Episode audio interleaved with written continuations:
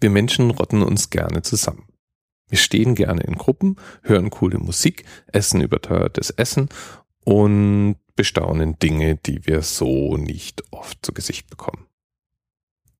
Und eine der Veranstaltungen, in denen man das schon seit den 1850er Jahren machen kann, sind die sogenannten Weltausstellungen.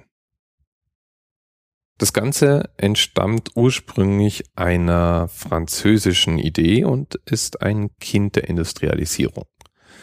Es ging nämlich immer schon darum, Technologie und Fortschritt darzustellen und greifbar und verständlich zu machen.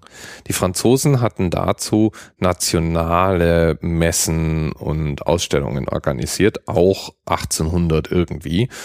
Und irgendwann nahm das Ganze dann Fahrt auf und gipfelte in der ersten großen Weltausstellung in London 1851. Damals als Theme und äh, hauptsächlichen Namen Industry of All Nations.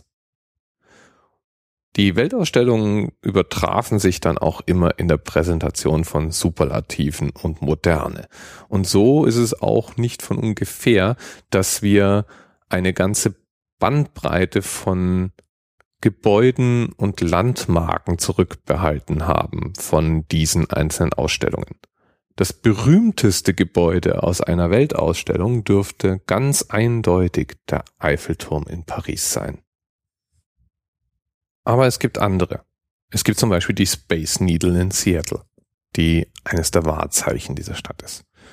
Oder eben, und das ist der Anlass für den heutigen Podcast, das Atomium in Brüssel, das anlässlich der Expo 58 nämlich der Weltausstellung, die die Belgier in Brüssel 1958 ausrichteten, erstellt worden war.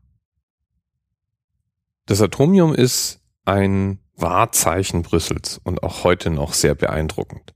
Es handelt sich um die 165 Milliardenfache Vergrößerung der Elementarzelle eines Eisenkristalls und war dazu gedacht, den damaligen Leistungsstand der belgischen Stahlindustrie zweifelsfrei zu demonstrieren.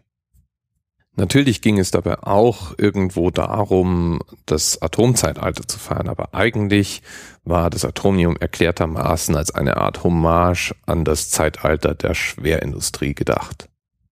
Und es ist brachial. Sieht auch heute noch ziemlich cool aus. Das ganze Bauwerk ist insgesamt 102 Metern hoch und besteht aus neun Kugeln, die jeweils 18 Meter Durchmesser haben.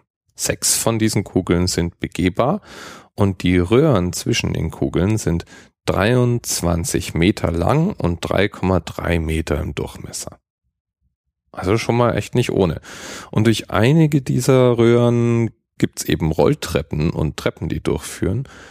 Und die für Besucher freigegebenen Wege sind dann meistens auch recht basic beleuchtet. Im Mittelstrang hat das Atomium auch noch einen Aufzug, der bringt einen zur obersten Kugel, in der sich auch ein Restaurant befindet. Und natürlich die Gelegenheit, mit Panoramafenstern in die Gegend zu schauen. Damals bei Bau des Gebäudes war der Aufzug mit fünf Metern pro Sekunde der schnellste Aufzug der Welt. Immer dran denken. Die Weltausstellung war natürlich zum Posen gedacht. Da mussten so ein paar Superlativen schon auch wirklich sein.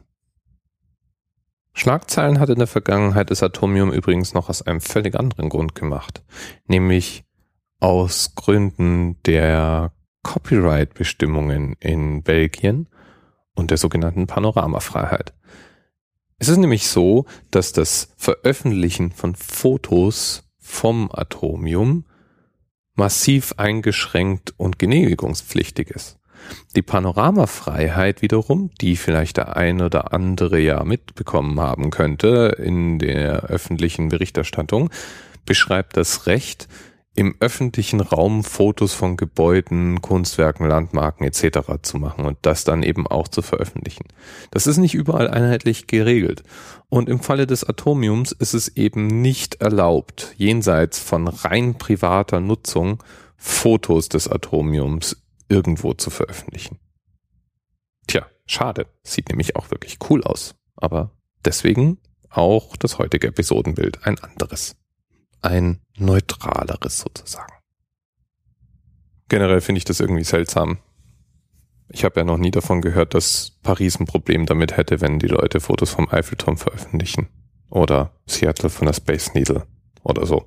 Aber jeder, wie er es wichtig und richtig findet. Bis bald.